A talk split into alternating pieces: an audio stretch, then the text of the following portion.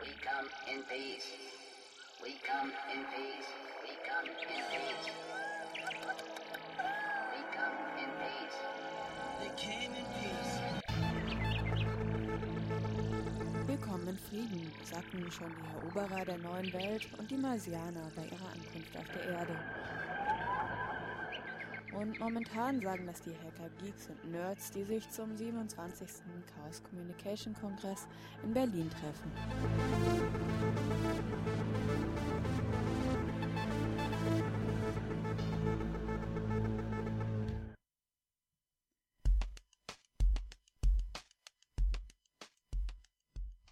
Hallo und herzlich willkommen. Ihr hört das Kongressradio. In den kommenden eineinhalb Stunden oder 5400 Sekunden. oder halt 90 Minuten hört ihr das Kongressradio. Also, das heißt, ihr hört das Kongressradio vom 27C3, von dem 27. Chaos Communication Congress. Und in den nächsten Minuten, Stunden, Sekunden werdet ihr alles erfahren, was wir euch über den CCC, also den Chaos Computer Club, erzählen wollt.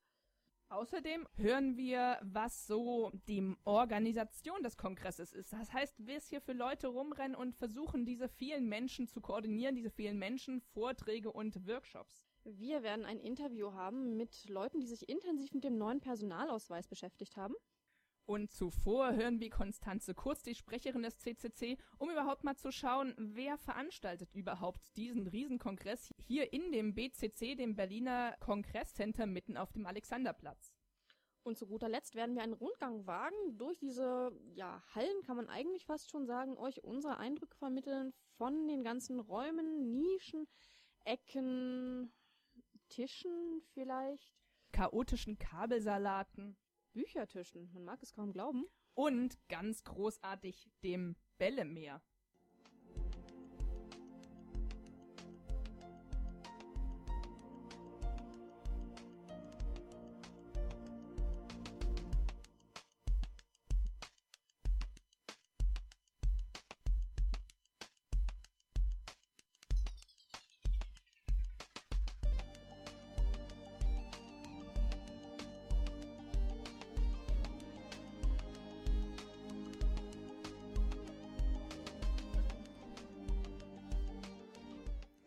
Damit ihr überhaupt wisst, wo, wo wir eigentlich sitzen, warum wir teilweise so komisch klingen, beschreiben wir euch mal, wo wir hier sitzen. Wir sitzen hier ähm, ganz im hinteren Teil des BCC, des Berliner Kongresscenters, in einem kleinen Raum, was eigentlich das Stuhlkabuff für das BCC ist. Damit es nicht ganz schrecklich klingt, haben wir ganz viel schwarzen Stoff an der Wand für euch hingehängt. Außerdem für uns, damit es wir ein bisschen gemütlicher haben, hängen hier Lichterketten. Die Lichterketten sind so grandios über so, wie nennt man die? Wie bitte? Lüftungsrohre. Lüftungsrohre gelegt, genau. Das Punkt Lüftungsrohre, es heißt, man hört hier so ein Rauschen im Hintergrund, das ist nämlich die Lüftung des BCC. Das Gute an dieser Lüftung ist, dass wir hier in unserem Kabuff, was ja fensterlos ist, auch Luft bekommen. Ansonsten könnte es passieren, dass ja uns schlicht und ergreifend die Luft ausgeht.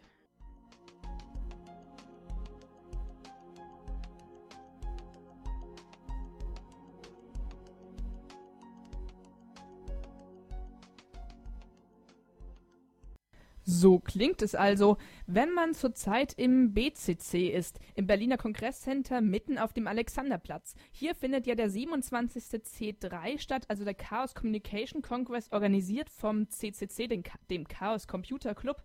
Hier treffen sich vier Tage lang vom 27. bis zum 30. Dezember auf drei Etagen viele Geeks, Nerds, Hacker und Hackerinnen. Und was machen sie so? Sie sitzen für ihren Computern, sitzen vor ihren Lötstationen, sitzen in Vorträgen oder tauschen sich einfach aus, sitzen in der Lounge, tanzen, hören Musik, liegen im Bällebad, schlafen, kaufen T-Shirts, essen oder machen Radio.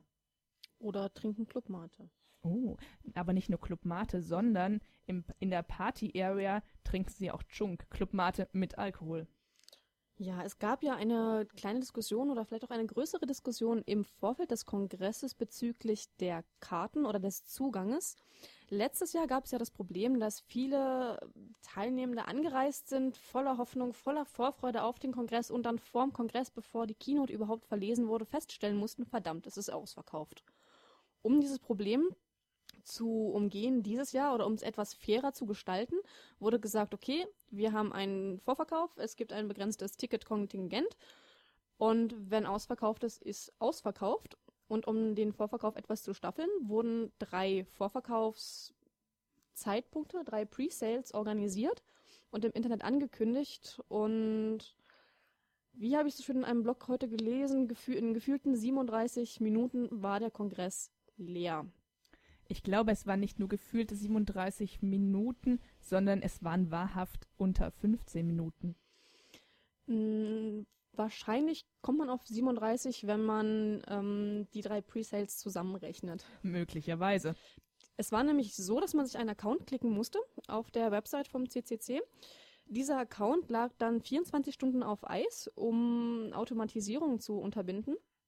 Und erst nach 24 Stunden konnte man dann seine Karte kaufen. Das Problem an der ganzen Geschichte war, es wurde einen Tag vorher angekündigt, dass quasi morgen der Presale ist. In meinem Fall war das zum Beispiel so, ich habe am 8.10. Auf, auf den Blog geschaut. Es war noch nichts von Presale. Am 9.10. wurde ja, eröffnet, dass am 10.10. .10. der Presale ist und am 11.10., als ich dann wieder auf der Seite war, war ausverkauft.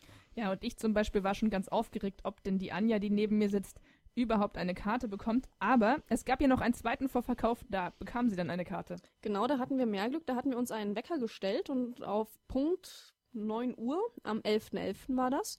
Um 11 Uhr, oder? Um 11 Uhr, war das um ich 11 Uhr? Ich weiß es nicht. Es würde passen. Es hätte gut sein können. Auf jeden Fall, wir haben einen Wecker gestellt und haben dann geklickt, geklickt, geklickt und gehörten zu den Glücklichen, die in den ersten vier Minuten von diesem Kontingent, das waren 2000 Karten, ja, den Großteil des Kontingents ausgeschöpft hatten. Das Problem war nun, viele, viele Leute, die eigentlich zum Kongress äh, wollten, kamen nicht zum Kongress, entweder aus Verpeiltheit oder weil es inzwischen so ein großer Andrang ist, so viele Leute wollen auf den Kongress und aus verschiedenen Gründen kommen sie nicht auf den Kongress. Zum Beispiel ein wichtiger Punkt dieser Location, in der wir uns befinden, das BCC fast nur eine bestimmte Anzahl. Man kann nicht mehr Leute reinlassen aus äh, sicherheitstechnischen Gründen. Die Feuerwehr macht uns ganz schön Stress. Aber es ist ja natürlich auch zu verstehen, weil, also, wenn man zu, sagen wir, tausend in einem Vor Vorlesungssaal hier sitzt, dann ist es wahrscheinlich weniger komfortabel. Man bekommt auch nicht mehr so viel mit und falls es ein Problem geben sollte, kommt man dann auch einfach nicht raus. Ne? Zu viele Menschen an einem Fleck, das hatten wir in Duisburg gesehen. Das weitere Problem ist, selbst wenn es eine größere Location wäre, so ein Kongress mit 10.000 Leuten oder wie viel auch immer, also gemütlich ich glaube, gemütlich ist anders. Ja, und vor allen Dingen ist dann die Wahrscheinlichkeit, dass man sich trifft und dass man auf die Person trifft, die man sucht, die man erwartet, weil so ein bisschen Familienfestcharakter hat das ja hier doch schon, wird dann natürlich kleiner, je mehr Leute da sind. Jetzt kann man sich aber natürlich streiten, inwiefern der Familienfestcharakter aufrechterhalten können, wenn die Hälfte der Familie draußen steht.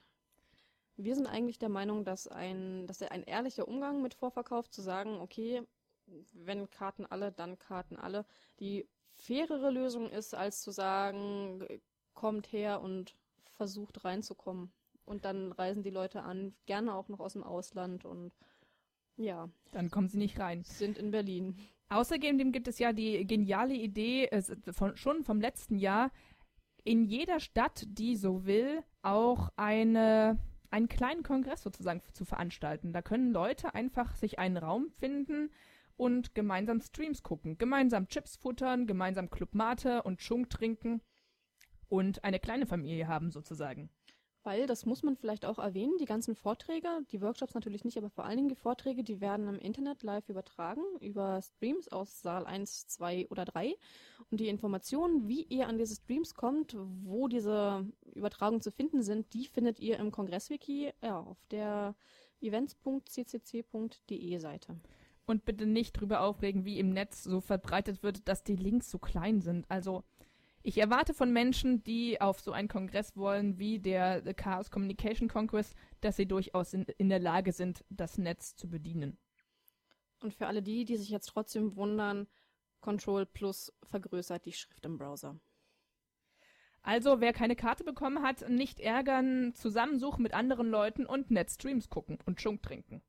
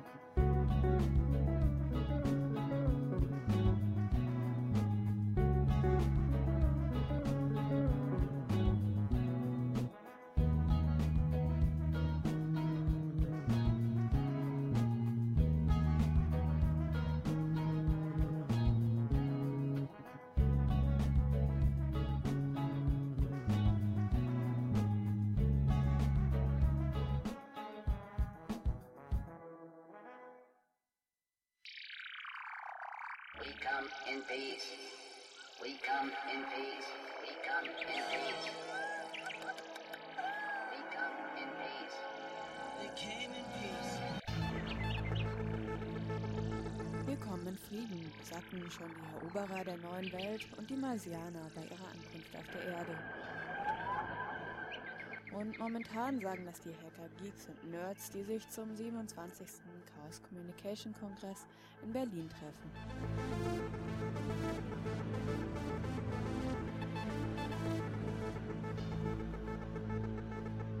Wir sitzen hier in unserem tollen Radioraum. Nicht, dass sich irgendwelche Leute wundern, wir würden es erstmal kurz beschreiben.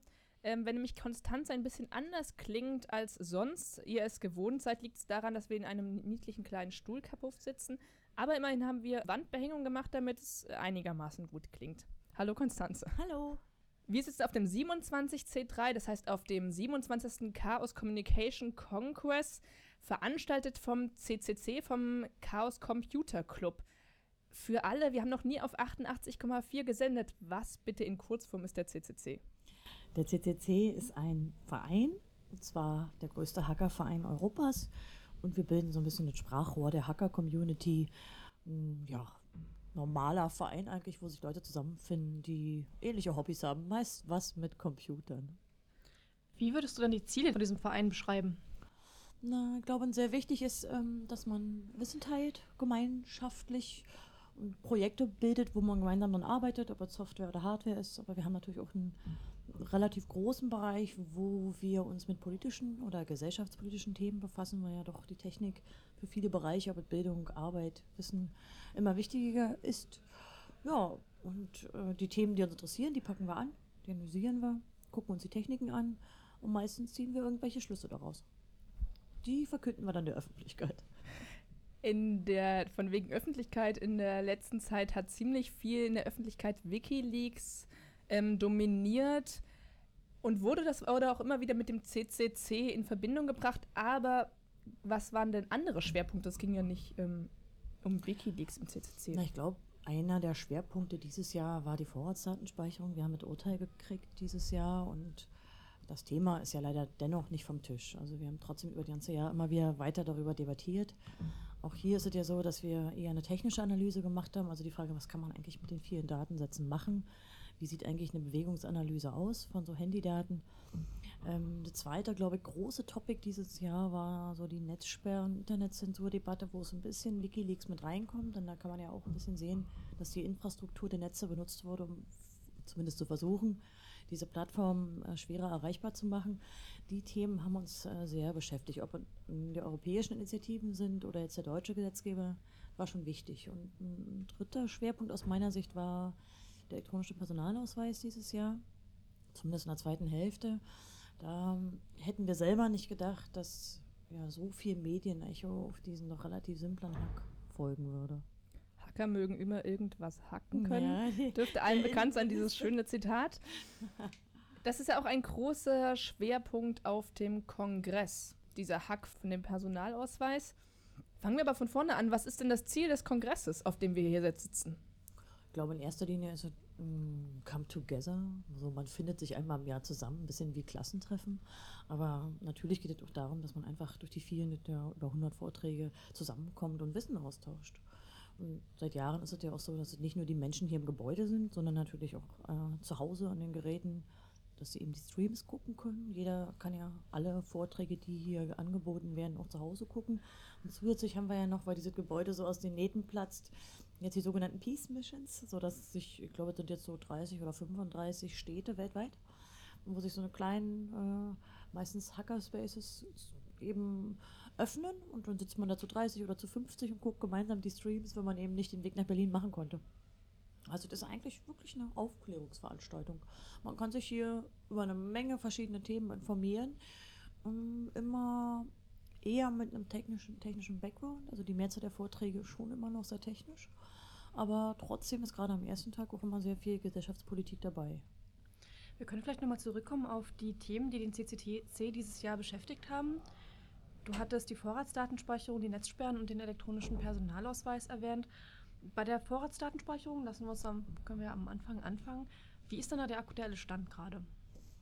Es gab ja im März das Urteil Das Urteil hat die Verfassungswidrigkeit des Gesetzes ja festgestellt, hat aber nicht kategorisch gesagt, dass gar keine Art von Vorratsdatenspeicherung möglich ist. Also diese, diese anlasslose Erfassung einer Telekommunikations- und Bewegungsdaten der, der Mobiltelefone, ähm, dass die gar nicht ginge. Also im Prinzip ist in dem langen Urteil des Gerichts eine Art Blaupause, die tatsächlich ja auch einige Politiker so wie es ist ins Gesetz packen wollen. Denn die Richter haben sich ja nicht nur damit befasst, was man mit diesen Daten machen kann, welche Daten und vor allem Sozialprofile von Menschen sich daraus ergeben, sondern sie haben sich auch damit befasst, dass eigentlich überhaupt keine Sicherung im Sinne der Datensicherheit für diese Systeme vorgesehen waren. Denn die privaten Provider sollten ja eben bis das Urteil fiel, diese Daten halten. Und das Gericht hat sich da insbesondere ausbedungen, dass sehr viele technische Maßnahmen ergriffen werden müssten, um dieses wieder als Gesetz zu erlassen. Mm, ich würde denken, dass natürlich äh, der Widerstand, der hier in Deutschland eigentlich immer noch zu verzeichnen ist gegen diese Vorratsdatenspeicherung, aber weniger damit zu tun hat. Trotz des Urteils ist, glaube ich, die Kritik immer noch eher fundamental. Äh, nämlich zu fragen, was soll das eigentlich von allen Menschen eben da irgendwann mal ein Verdacht auftaucht oder nicht, diese Verbindungsdaten zu halten. Ich glaube, da hat es mit den Feinheiten des Urteils wenig zu tun. Lass uns doch einfach weitermachen mit den Netzsperren. Die Begriffe Zensusula und Zensilia, genau. Zensilia haben zumindest die Netzwelt sehr geprägt in den letzten Jahren, kann man eigentlich fast schon sagen. Jetzt wurde ja das Sperren wieder zurückgenommen. Ja, das Zugangserschwerungsgesetz ist nicht wirklich zurückgenommen, sondern das neue Parlament hat sich nach der Wahl entschlossen, ähm, das quasi auszusetzen. Das ist ein sehr einmaliger Vorgang in der Geschichte der Bundesrepublik, dass also ein gültiges, von einer großen Mehrheit der Parlamentarier beschlossenes Gesetz einfach hm, mal mir nichts, dir nichts ausgesetzt wird für den Zeitraum eines Jahres. Daran hängt noch eine Evaluierung. Sie werden also nach dem Jahr entscheiden, ähm, ja, welche Daten sie gesammelt haben und ob dieses Zugangserschwerungsgesetz tatsächlich noch Sinn ergibt. Kann man sich natürlich auch fragen, ob diese Evaluierung sinnvoll ist, denn die Sperren werden ja definitiv nicht eingesetzt über dieses Jahr lang. Ähm, ich denke, das wird auch noch Folgen haben. Die Verfassungsbeschwerde dagegen ist in Arbeit. Ähm, aber ich glaube, hier sind auch wieder grundsätzliche Fragen zu debattieren. Will man diese albernen spanischen Wände im Netz, die so leicht zu durchgehen, zu durch, durchbrechen sind, oder welche Ansätze sollte man in Zukunft fahren? Denn wir sehen ja diesen Netzsperrenansatz nicht nur aus Deutschland, sondern eben unter dem Schlagwort Zensile auch, auch, auch aus Europa. Ja. Das sind wieder mal fundamentale Fragen, wo man gerade Politiker äh, viel beraten muss, weil sie technisch oft wenig wissen. Ich glaube, da ist aber im letzten Jahr eine Menge passiert. Wir haben im Bundestag jetzt doch so einige Politiker, wo man sagen muss, ja, die befassen sich mit der Technik, die wissen zumindest, was geht und was nicht geht. Das heißt natürlich auch lange nicht, dass sie die politischen Entscheidungen in unserem Sinne treffen, aber nun ja. Was du jetzt erzählst und im Laufe dieses Jahres hat man immer wieder gemerkt, der CCRC wendet sich äh, schon recht oft ans Bundesverfassungsgericht. Ist das so der Freund und Helfer inzwischen des Hackers? Ähm, man kann das eigentlich in keinem einzigen Fall sagen. Wir haben immer erst nachdem andere Leute auch im Massenbeschwerdeverfahren nach Karlsruhe gezogen sind, äh, später unsere Meinung dazu gesagt. Also wir waren nie selbst Verfassungsbeschwerdeführer. Ich glaube, das würde auch der Rolle des CCC nicht gerecht, weil wir sind natürlich ein Hackerverein und kein, äh, kein Verein mit juristischer Expertise. Aber natürlich hat uns das sehr geehrt, dass das Gericht uns gefragt hat. Also weil einfach, glaube ich, äh, auch das Gericht den Wert erkannt hat, dass es eine Organisation gibt, die unabhängig von wirtschaftlichen oder parteipolitischen Interessen eine technisch sachverständige Meinung abgibt. Ja. Da sind wir natürlich auch stolz drauf. Macht allerdings auch viel Arbeit, die wir alle in unserer Freizeit machen, ja klar. Aber ich sehe Karlsruhe eigentlich weniger als diese letzte Bastion. Das habe ich am Anfang so gedacht, nachdem die ersten zehn Urteile in diesem Überwachungsbereich fielen. Wir haben ja mittlerweile schon 14, glaube ich, die in einer Reihe gekippt wurden. Heute denke ich eigentlich, dass man da die Wahrnehmung wieder ändern muss, dass man auch mit der Öffentlichkeit arbeiten muss, dass man diese Wahrnehmung ändert. Denn am Ende beschreibt Karlsruhe in den Urteilen rote Linien, die unter keinen Umständen überstritten werden sollen, weil sie die Grenze der Verfassung darstellen. Und ähm, ich finde, das ist eine absolute politische Unsitte geworden, Teil des Urteils so in die Gesetze zu kopieren, wie es etwa bei der Online-Durchsuchung passiert ist, also bei der Computerwanze. Denke, das ist eine Entwicklung, wo man auch den Parlamentariern wieder klar machen muss, dass sie der Erstinterpret unserer Verfassung sind und dass sie sich nicht äh, daran hängen können und die Urteile aus Karlsruhe kopieren. Ich finde das ein Unding. Ja.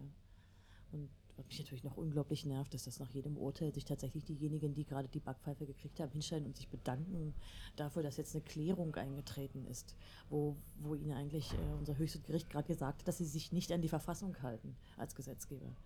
Also das ist eine Entwicklung, die man, denke ich, auch ähm, in der Öffentlichkeit korrigieren sollte. Ein weiteres spannendes Thema ist ja der elektronische Personalausweis.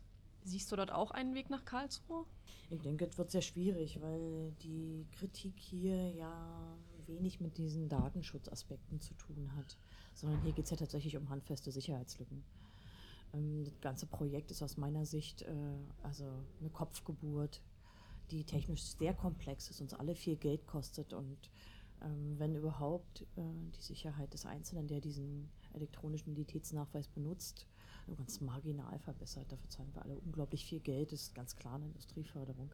Was mich daran am meisten stört, ist, dass neben diesen Sicherheitslücken kaum darüber gesprochen wird, dass die gesamte Bevölkerung jetzt biometrisch erfasst wird. Dass also wie nebenbei jeder und äh, jede plötzlich äh, digitale Gesichtsbilder abgeben muss. Und wenn man möchte, ja nur noch die Fingerabdrücke. So wie als wäre es eine Selbstverständlichkeit, die Be Bevölkerung zu erfassen. Ja. Da kann ich die Mirke-Vergleiche irgendwie schon ziehen, der seine Bevölkerung nicht erfasst hat. Ja, ich höre jetzt relativ oft so diese Stasi 2.0-Vergleiche sind ja in den letzten Jahren oft gefallen. Aber mich ärgert an dieser Debatte, dass es eben gar nicht mehr thematisiert wird. Sondern dass neben diesen Sicherheitslücken eigentlich nur noch darüber gesprochen wird, ob es nur eine nutzbringende Karte ist oder nicht und wie viel sie kostet und nicht mehr darüber, dass wir alle vermessen werden, unsere Körper.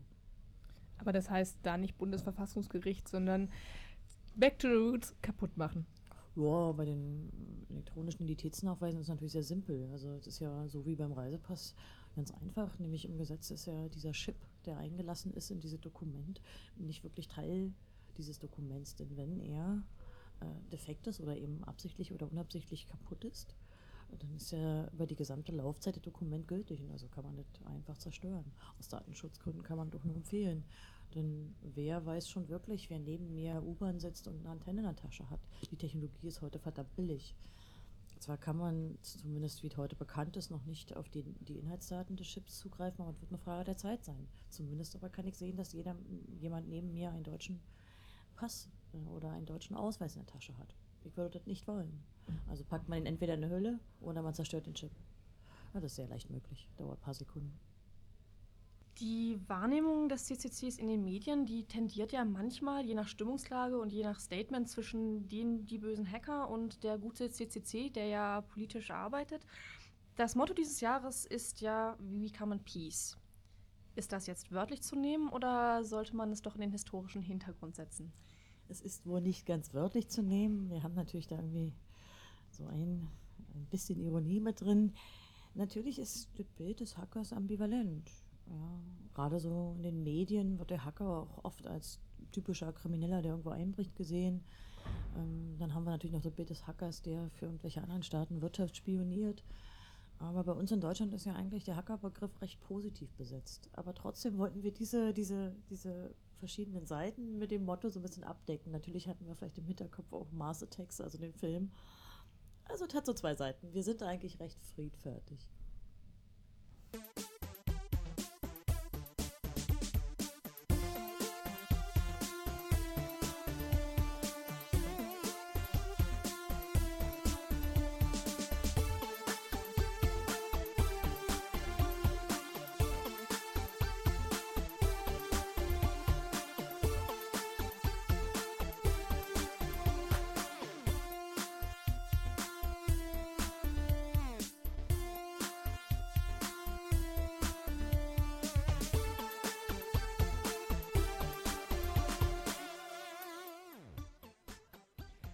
Ihr hörtet Konstanze vom Chaos Computer Club. Sie ist Sprecherin vom CCC. Sie läuft im Moment sehr gerne über den 27C3. Am liebsten hat sie uns verraten, ist sie im Hackcenter ganz unten im Keller, denn dort ist keine Presse, damit hat sie Ruhe.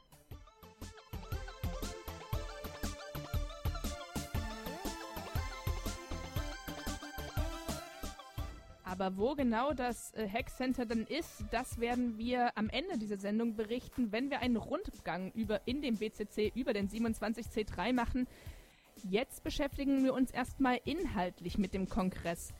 Ein Schwerpunkt äh, des Kongresses ist nämlich Security? Und gekryptete Übertragung. Und da, in diesem Zusammenhang gibt, gab es sehr viele, oder gibt es auch nach wie vor sehr viele ähm, Vorträge hier. Einer dieser Vorträge, meinte ich ja gerade eben, ähm, handelt über den neuen Personalausweis.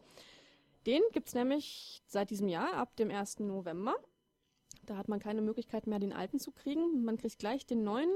Der neue wiederum, der hat einige neue, ja, nennen wir es Features ähm, im Vergleich zu dem alten.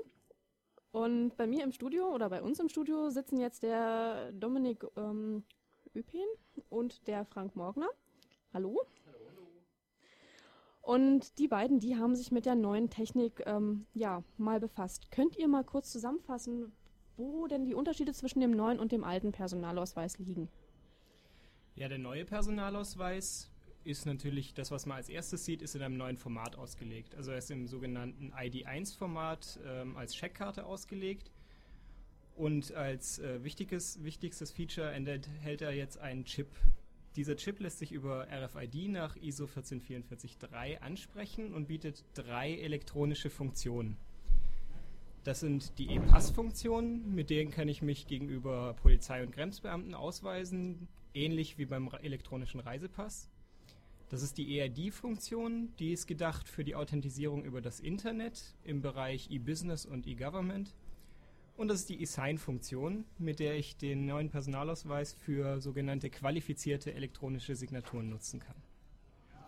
Das heißt, der neue Personalausweis enthält ja technische Komponenten im Vergleich zum alten. Jetzt habt ihr auch einen Talk hier gehalten gestern mit dem wunderschönen Titel Die gesamte Technik ist sicher. Wie ist dieser Satz denn zu verstehen? Ja, die gesamte Technik ist sicher. Das ist ein Zitat unserer Bundes-IT-Beauftragten Cornelia Rogal-Grote.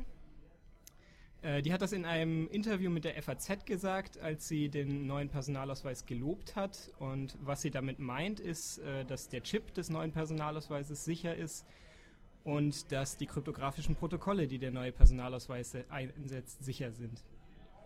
Was sie explizit ausschließt, ist die Einsatzumgebung des neuen Personalausweises. Also wenn ich mich mit der ERD-Funktion übers Internet bei einem Dienstanbieter authentisieren möchte, dann muss ich ein Kartenlesegerät an meinen PC anschließen, den neuen Personalausweis auf dieses Gerät legen und mich mit einer Software bei dem Dienstanbieter anmelden. Und wir haben uns jetzt eben genau diese Einsatzumgebung des neuen Personalausweises ein bisschen näher angeguckt. Jetzt gab es ja ganz viele Diskussionen, auch im Vorfeld schon, über diesen neuen Personalausweis, ähm, über mögliche Schwachstellen oder, oder Fehler. Könnt ihr dazu vielleicht auch noch was sagen? Oder kann man, kann man da jetzt tatsächlich der ähm, Bundes-IT-Beauftragten in ihrem Statement trauen? Also im heimischen Umfeld, da wird ja die EID-Funktion, der elektronische Identitätsnachweis und möglicherweise die elektronische, die qualifizierte elektronische Signatur genutzt. Und wir haben uns äh, angeschaut, wie man äh, diese beiden Funktionen äh, benutzt und äh, haben festgestellt, dass man, wie der CCC äh, auch in einem Fernsehbeitrag schon äh, dargestellt hat, bei einer Verwendung eines Basislesers möglicherweise bei einem Opfer die, die EID-PIN, die quasi diesen elektronischen Identitätsnachweis bestätigt, abgreifen kann und bei einem weitergeleiteten Zugriff auf diesen Ausweis dann als Angreifer sich als diese Person authentifizieren kann, also den elektronischen Identitätsnachweis durchführen kann. Und des Weiteren haben wir geguckt, äh, ob das auch mit der e-Sign-Funktion möglich ist. Hier konnten wir allerdings nur die technischen äh, Abläufe ähm, anschauen, da es eine konkrete Umsetzung der Signatur bisher noch nicht gibt. Das heißt, man muss es nochmal rausarbeiten. Ihr habt jetzt nicht den neuen Personalausweis selber gehackt, sondern ihr habt euch mit der Auslesefunktion beschäftigt. Ja, genau. Also es gibt äh, im Moment weder einen Komfortleser, den man benötigt für die Signatur, noch gibt es einen äh, Zertifikatdiensteanbieter, der dieses Verfahren der Signatur umsetzt. Äh, und äh, jetzt gibt es ja sogar eine Ausweis-App im Moment nicht, die äh, ja zurückgezogen wurde. Das heißt, äh, wir haben uns äh, auf das gestützt, was in den technischen Richtlinien spezifiziert wird ähm, und haben eben erkannt, dass es auch bei diesem technischen Nachladen des Zertifikats äh, möglicherweise Angriffsstellen gibt für einen Angreifer, dass er in dem Namen eines anderen ein Zertifikat beantragt, eine Signaturpin setzt oder auch vielleicht Dokumente signiert. Was ist euer Fazit aus euren Experimenten oder aus euren ja, Recherchen? Ja, es wurde ja schon äh, mehrfach vom, äh, von offizieller Stelle betont, dass ähm, das Authentifizieren mit dem neuen Personalausweis sicherer ist, als wenn man jetzt zum Beispiel einen Benutzernamen und ein Passwort verwendet. Äh, dem können wir zustimmen, da man ja tatsächlich eine Chipkarte benötigt. Der Zugriff auf dieses Objekt ist notwendig und man hat zusätzlich noch das Geheimnis, dass man mit dem Passwort auch bei dem Benutzernamen äh, bei diesem Login-Verfahren hätte. Ähm, auch das Signieren ist sicherer mit dem neuen Personalausweis als das, was bisher mit Signaturkarten gemacht wurde. Aber ähm, das Angriffsziel, das heißt, äh, der neue Personalausweis äh, ist für Angreifer wesentlich interessanter, weil er äh, möglicherweise von diesem äh, Anwendungskontext der, des mittleren Schutzbedarfs, also dem elektronischen Identitätsnachweis, äh, möglicherweise hineinkommt in den Kontext der Signatur, ähm, womit er dann äh, im Namen von jemand anders äh, Dokumente rechtsgültig unterschreiben kann. Das heißt, zusammengefasst, ähm, wenn man sich authentifizieren möchte, ist das ähm, tatsächlich sicherer, weil man sowohl das Dokument besitzen muss, als auch über das nötige Wissen dazu verfügen muss. Aber mit, der, mit dem neuen Personalausweis ist das Spektrum der, des ähm, Signierens zum Beispiel erweitert und wenn man die erste Hürde überwunden hat, dann kann man jetzt auch eine Hürde übernehmen, die sonst nur schriftlich, also mit ähm, wasserfesten Kuli sonst ähm, ja, ja, also es ist richtig, war. es ist richtig, wenn man diesen Authentifizierungsprozess alleine für sich betrachtet, ist es tatsächlich sicherer. Aber das, der, dieses Konzept neuer Personalausweis, das ist sehr komplex und umfasst eben auch die Signaturfunktion, die man als Benutzer nicht abschalten kann. Und äh, deswegen äh, ist es eben ist es als Angriffsziel wesentlich interessanter und äh, birgt eben die Gefahr, auch wenn man den Ausweis nur zur Authentifizierung, zum Altersnachweis oder was auch immer benutzt, also nur die EID-Funktion nutzt, dass äh, tr trotzdem diese Signaturfunktion von dem Ausweis genutzt wird, ohne dass ich es mitbekomme. Was würdet ihr den Menschen raten, die jetzt schon im Besitz eines neuen Personalausweises sind? Na, diesen Leuten würden wir erstmal raten, dass sie sich, wenn sie denn mal verfügbar sind, äh, vielleicht doch das Geld investieren und sich einen Standard- oder Komfortleser kaufen. Zumindest dann, wenn sie die Funktion des neuen Personalausweises überhaupt nutzen wollen. Wenn sie den neuen Personalausweis sowieso nur zur Authentisierung gegenüber der Polizei benötigen und den nie auf ein Lesegerät legen, dann äh, haben sie diese Probleme sowieso nicht.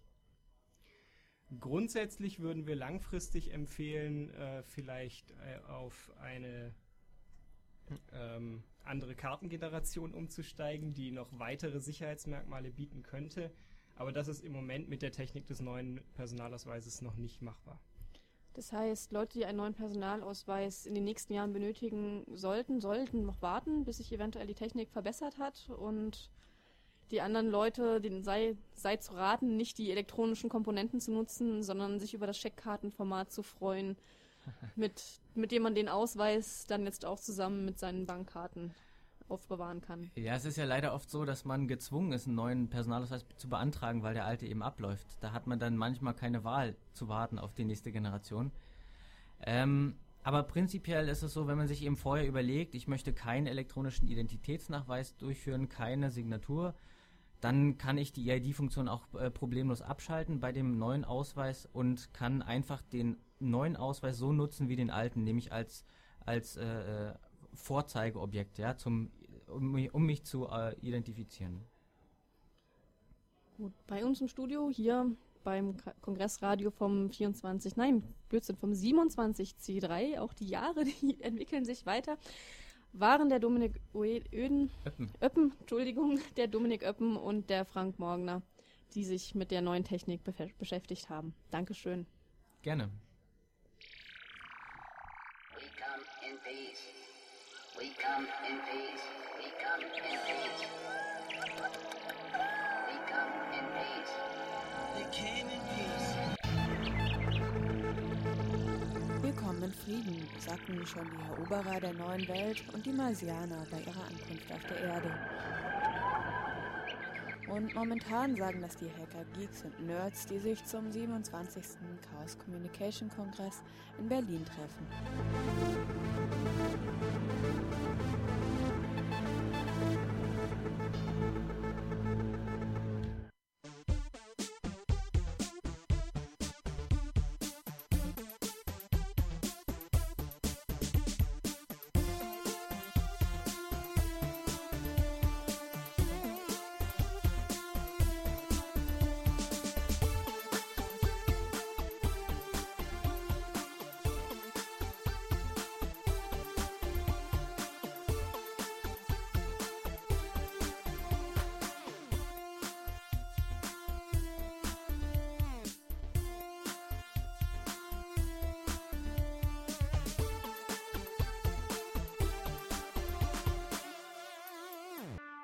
Ihr hört das Kongressradio live vom 27C3 aus dem Berliner BCC. Wir haben jetzt die, ja, wir nähern uns langsam aber sicher dem letzten Drittel unserer Sendung und wir werden die Sendung beenden, wie wir sie ja eigentlich fast begonnen haben, und zwar mit einem Rundgang. Mit einem Rundgang hier durch diese Örtlichkeiten. Genau, wir versuchen euch an die Hand sozusagen zu nehmen, übers Ohr, an die Hand, durchs Herz oder so ähnlich. Ähm, wir gehen in den Eingang rein, betreten das BCC und kommen stolpern in den ersten Raum, in den Art- und Beauty-Bereich. Im Art- und Beauty-Bereich sind wir eigentlich direkt am Fressstand, oder? Nee, nee, aber es riecht zumindest schon so. Also man ist noch nicht direkt im Fressstand. Eigentlich ist dieser Raum ziemlich groß, aber ganz am Ende gibt es Essen und Trinken. Es gibt asiatisch. Döner gibt es, glaube ich, dieses Jahr nicht. Aber Lasagne gibt's noch. Außerdem gibt's Snacks, Kaffee und so weiter. Daneben werden gerade T-Shirts verkauft, die danach wunderbar nach Asia-Food reden, äh, riechen. Aber vor diesem Stand gibt's noch ganz tolle Dinge. Zum Beispiel blinkende Kästen. Ja, blinkende, große, milchige Boxen, die ja eigentlich wie gigantische Pixel anmuten, nicht wahr? Ja, das ist ziemlich abgefahren sozusagen davor zu sitzen, weil man immer mal eine andere Farbe bekommt und in anderen Rhythmen bestrahlt und beleuchtet wird. Dort kann man eigentlich ziemlich gut chillen. Man kann sich dort direkt auch in ein Bällebad werfen. Großartig. Das, das berühmte Bällebad, wir haben es ja schon mehrfach erwähnt in dieser Sendung. Was daran liegt, dass es echt schön ist.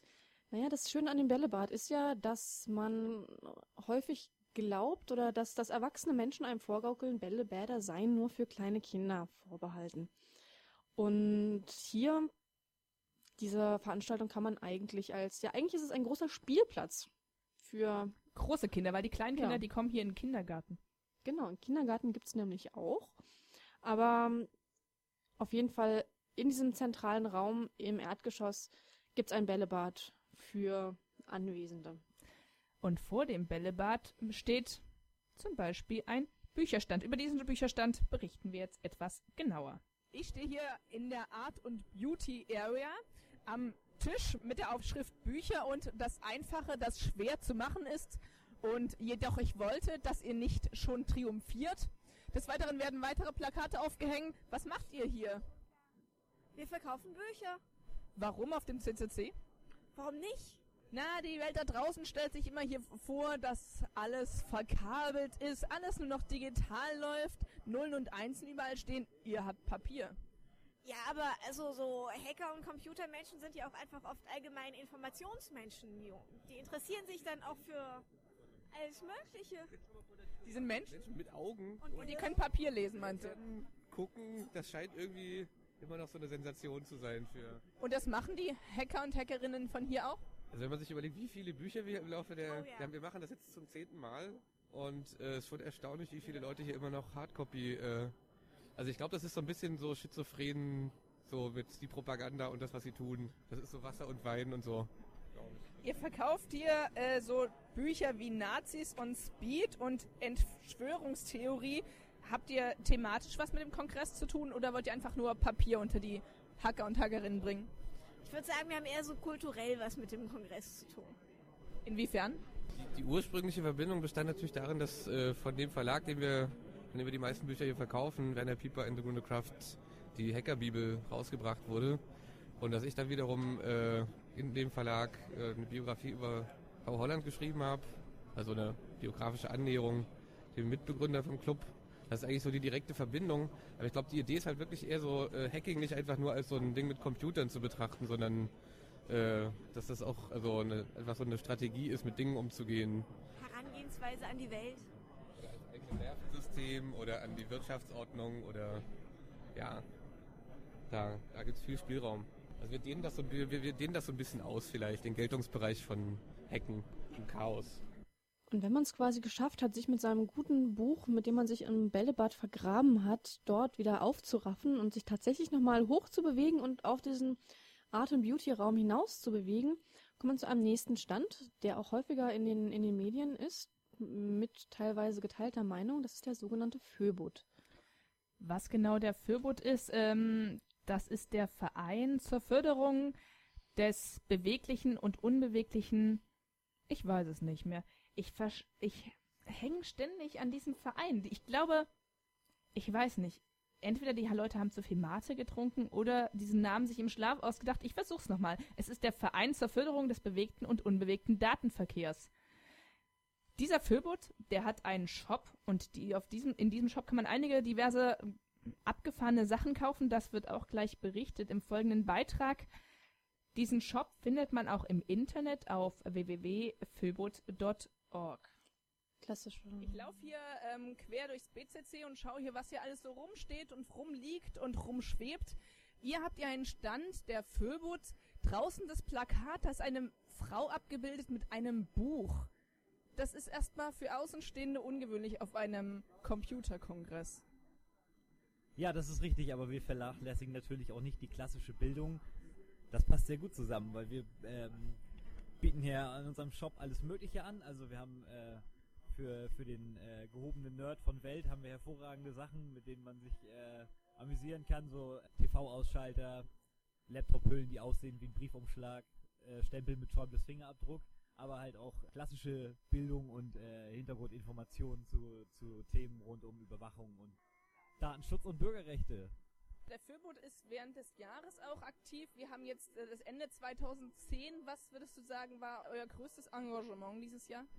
Also das ist schwer, da immer ein Hauptprojekt äh, sozusagen zu identifizieren, weil wir natürlich zu vielen Themen arbeiten. Wir machen kontinuierlich Pressearbeit.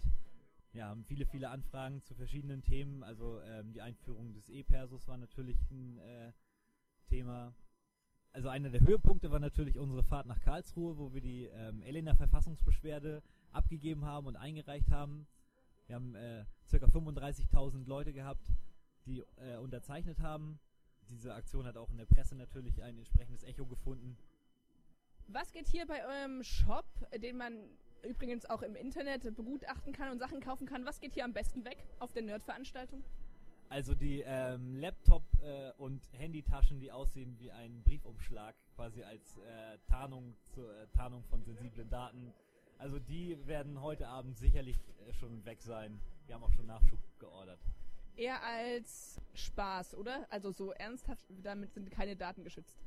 Also wir versuchen natürlich ähm, sozusagen da den Spagat hinzukriegen, weil wir haben natürlich auch viele Leute, die jetzt nicht unbedingt aus der Hardcore-Hacker-Szene äh, stammen, sondern halt auch ganz normale Bürger, die einfach äh, auf der Suche sind nach Informationen, äh, wenn sie von gefährlichen Überwachungsprojekten hören und sich dann informieren möchten. Oder halt auch viele Leute, die sich mit dem Thema überhaupt nicht auskennen oder dann noch keinen direkten Zugang haben. Mit denen kann man dann sozusagen auf spielerische und spaßige Art und Weise solche Zusammenhänge darbringen. Und wir versuchen ja nicht nur äh, also trockene Informationen aufzubereiten, sondern es soll ja auch schon äh, Spaß im Umgang damit sein. Und diesen Spagat versuchen wir sozusagen im Shop hinzubekommen, dass jeder bei uns was Schönes findet. Soweit zum Souvenirshop unseres äh, Kongresses hier, dem 27C3. Ja, das war eigentlich soweit die Beschreibung, die wir euch geben wollen vom Erdgeschoss hier vom BCC. Jetzt kommt erstmal ein bisschen Musik und danach geht's in den Keller.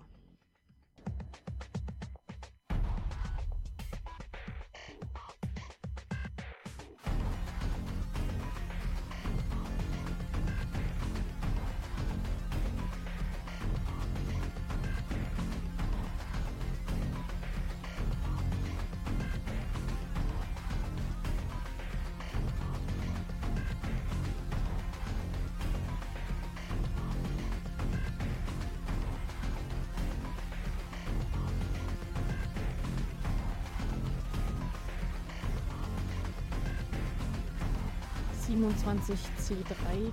Ist das Network Operation Center. Was macht ihr? Wir betreiben hier das ganze Netzwerk am Haus und schauen, dass hier an Tag 0 meistens Internet steht, die ganzen Switches auf den Tischen laufen, WLAN geht und die ganzen Leute im Internet surfen können und ja, twittern, bloggen und sonst was, Radio streamen können. Das heißt, wenn irgendwie plötzlich kein Internet mehr geht hier im BCC, kriegt ihr Haue. Ja, dann kriegen wir eigentlich meistens Hau, weil das WLAN nicht geht. Eigentlich immer, aber so richtig Lob ist selten da. Äh, in den auf den letzten Jahren war es eigentlich häufig so und auf anderen Chaos-Veranstaltungen, dass am ersten Tag es nicht so richtig das WLAN funktionierte. Aber inzwischen scheint es ja relativ professionell zu funktionieren. Ja, wir haben dies Jahr zum Beispiel viel, also das ganze WLAN wurde schon vorkonfiguriert, da mussten jetzt hier nur noch die Access Points aufgehangen werden und dann lief es schon praktisch, während die ganze andere Infrastruktur zu spät kam durch den Schnee und wir sie hier erst im BCC konfigurieren mussten.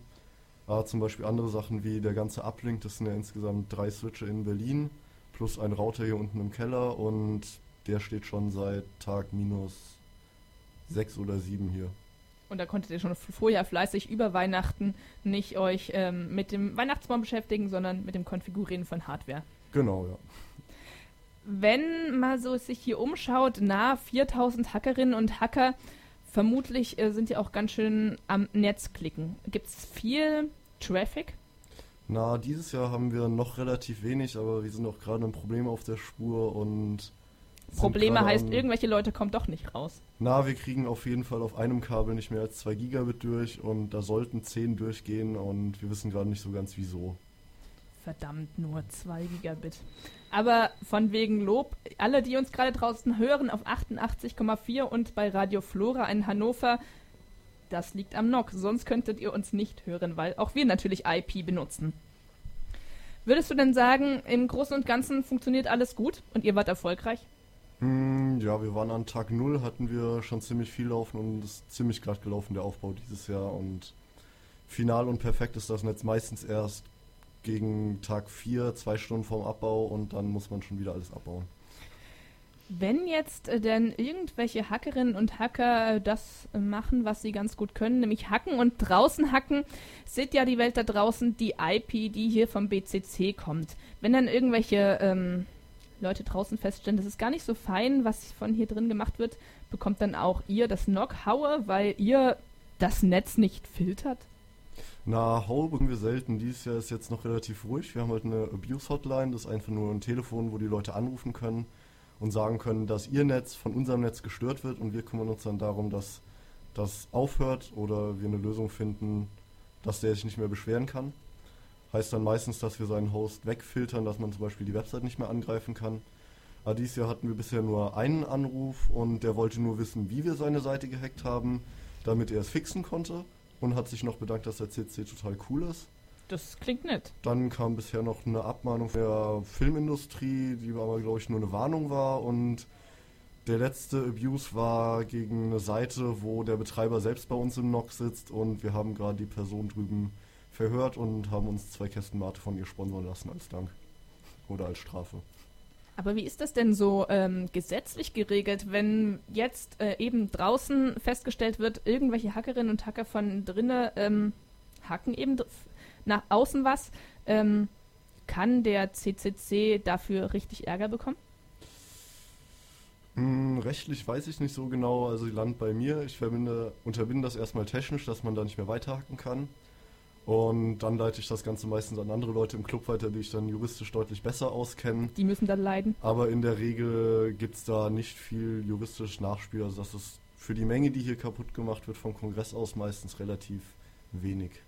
Und beobachtet ihr im NOC, die ja eigentlich alles Traffic sehen könntet, was denn die Leute drinnen hier im BCC so treiben?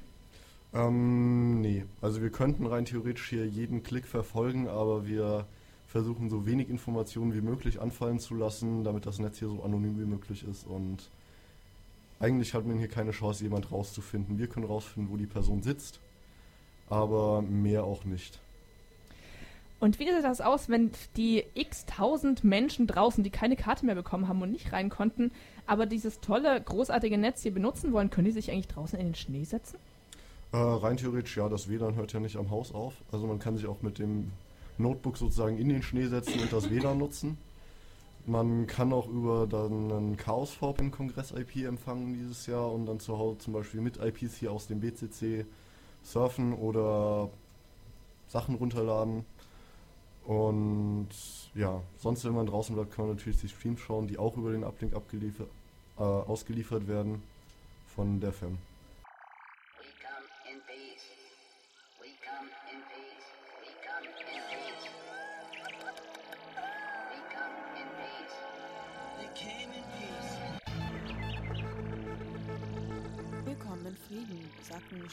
Eroberer der neuen Welt und die Marsianer bei ihrer Ankunft auf der Erde. Und momentan sagen das die Hacker, Geeks und Nerds, die sich zum 27. Chaos Communication Kongress in Berlin treffen.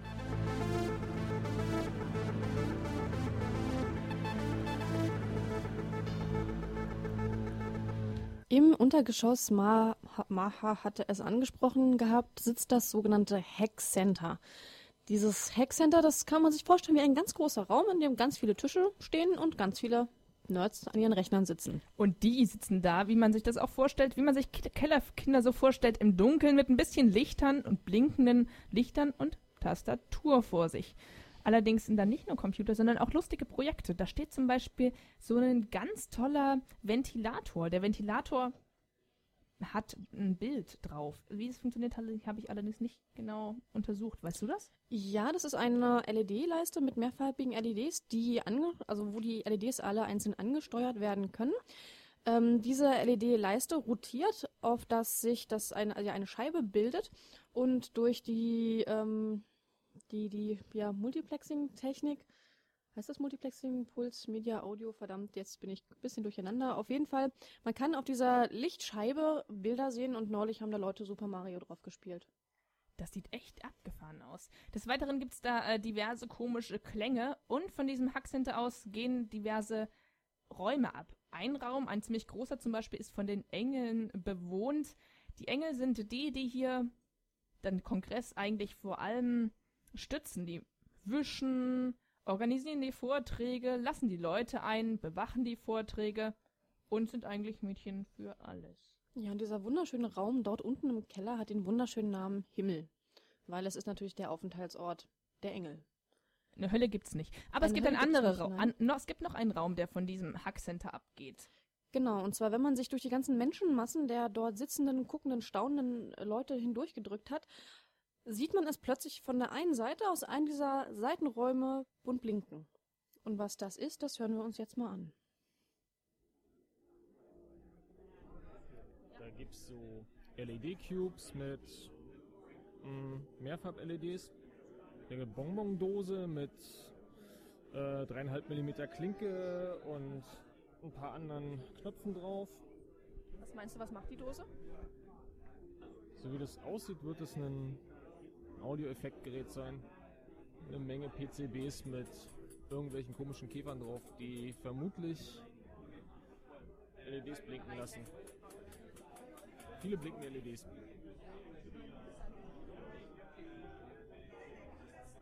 Mit, mit letzten Jahr hast du immer wieder neue Microcontroller-Projekte auf dem Kongress vorgestellt. Was hast du uns dieses Jahr mitgebracht? Dieses Jahr habe ich wieder alle meine Kids dabei, die Leuten einen Einstieg geben, coole Dinge mit Microcontrollern zu machen. Ich hatte die letzten Jahre leider keine Zeit, etwas Neues zu entwerfen, weil ich viel gereist bin, um Leuten was beizubringen. Aber andere Projekte sind in Arbeit. Übermorgen werde ich zum Beispiel meinen neuen TV Begon Pro vorstellen. Und ich habe ein Sample meiner Sleep Mask dabei. So nenne ich die Vereinfachung meiner Brain Machine. not here, but will be the day after tomorrow, uh, a sample of the new TV Be Gone Pro. And I'll also have a sample of my new sleep mask, which is uh, what I simplified to make these brain machines that people are tripping out to here. Kannst du kurz zusammenfassen, was eine Brain Machine ist? Eine Brain Machine ist eine Kombination aus einer Brille mit je einer LED vorm Auge und Kopfhörern. Das Licht und der Sound modelliert eine Sequenz von Hirnstromwellen im Meditationsspektrum. Das Gehirn synchronisiert sich mit der Sequenz und du meditierst. Was die Leute an den Brain Machines so fasziniert, ist, dass sie in wunderschönen Formen und Farben halluzinieren. Und die Leute scheinen gern zu halluzinieren. Uh.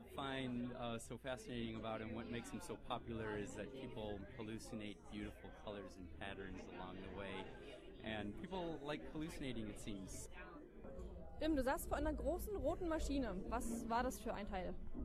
Das ist ein 3D-Drucker, das ist eine Maschine wie eine Laserprinter, die nicht Objekte in zwei Dimensionen drückt, aber wirklich in drei Dimensionen. In Plastik oder in äh, Ton oder Schokolade. Es ist eine 3D-Drucker. Und die Objekte, die können wir auch unterladen vom Internet. Und es gibt so eine Website, die nennt ähm, Thingiverse. Und das ist so etwas wie eine YouTube-Site für 3D-Objekte, wo Leute ihre Objekte aufladen, die werden dann besprochen und dann auch vielleicht geändert. Und da kannst du eine ganze Menge Objekte jetzt bereits unterladen und direkt ausdrücken auf das MakerBot. Wir sind ja hier in einem, in einem Raum, in dem sowieso sehr viele äh, Lötkolben und alles Mögliche rumsteht. Was ist das überhaupt für ein Raum hier?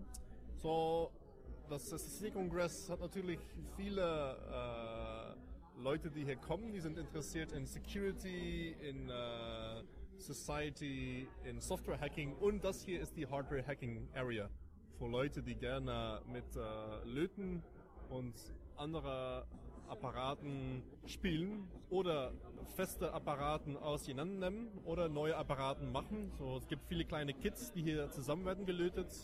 Da auf der Mauer haben wir zum Beispiel eine Laserprojektion.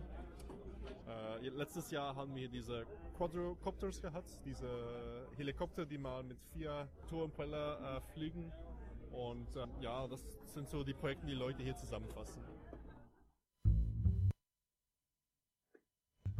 Ja, und soweit unsere Eindrücke aus dem Hackcenter und aus dem Untergeschoss. Ich hoffe, wir haben es geschafft, euch ein bisschen an die Hand zu nehmen und durch das BCC zu führen. Zwischen den ganzen Dingen, die wir euch erzählt haben, müsst ihr euch ganz viele Menschen, ganz viele Kabel, ganz viele Antennen vorstellen und Lötkolben. Ja, insgesamt laufen hier wohl doch mehr als 3500 Menschen rum, sollte man meinen. 3500, das war die offizielle Zahl der Tagestickets, nein, der Kongresstickets insgesamt. Dazu kommen noch die Tagestickets. Und ja. Aber dafür muss man sagen, dass so viele Menschen auf einem Fleck sind, ist es ganz schön gechillt. Und man kann es durchaus genießen. Aber man kann es eben nicht nur genießen, man kann es sich auch viel austauschen mit den ganzen Hackerinnen und Hackern hier vor Ort und man kann wahnsinnig vielen gut, guten Vorträgen lauschen. Wer allerdings nicht hier sein kann im BCC, das werden ja einige sein, wer aber sehr viel von dem Inhalt gerne mitbekommen möchte, kann dies ganz einfach tun, denn hier sind die Vorträge natürlich für alle Menschen auch außerhalb des BCC zugänglich. Genau, alle Vorträge werden nämlich archiviert und über die Archive oder die archivierten Sendungen kommt ihr über die Website events.ccc.de. Dort könnt ihr euch weiterklicken zum Kongresswiki. Dort findet ihr ganz viele spannende Seiten. Da kann, da schreibt eigentlich jeder rein, der irgendwie meint, was zu sagen. Also es ist ein Wiki, da kann man suchen und ja, finden. Und finden vor allem. Man kann eben auch die Aufnahmen der Vorträge finden. Und wer nicht unbedingt die ganzen Vorträge sich anhören möchte, aber trotzdem weiter informiert werden möchte, was denn inhaltlich hier auf dem Kongress passiert, der kann einfach wieder bei unserer nächsten Sendung an, reinhören, nämlich übermorgen. Genau, am 30. senden wir zu genau der gleichen Zeit zwischen 21 und 22.30 Uhr. Wieder auf Pi-Radio. Und in dieser Sendung werden wir wieder viele spannende Themen abhandeln. Ich denke, die nächste Sendung wird etwas mehr inhaltlich werden. Zum Beispiel haben wir einen, schon Beiträge vorbereitet zum Thema Whistleblowing. Zum Thema Netzsperren. Zum, ja, wir berichten über ein Forum für InformatikerInnen für Frieden und gesellschaftliche Verantwortung. Und es soll natürlich auch technisch werden. Ja, und natürlich vieles, vieles, vieles mehr. Also hört einfach rein am Donnerstag, dem 30. um 21 Uhr auf Pi Radio. Und in Berlin empfangbar auf 88,4 Megahertz. Das war die heutige Sendung. Die Musik, die wir eingespielt haben, das ist natürlich alles CC-Musik, also Creative Commons. Und die Bands, die hießen, ja, die hießen Silent, Manu, Zick, Oni Rick und Binärpiloten. Ich wünsche einen wunderschönen Abend. Ich auch.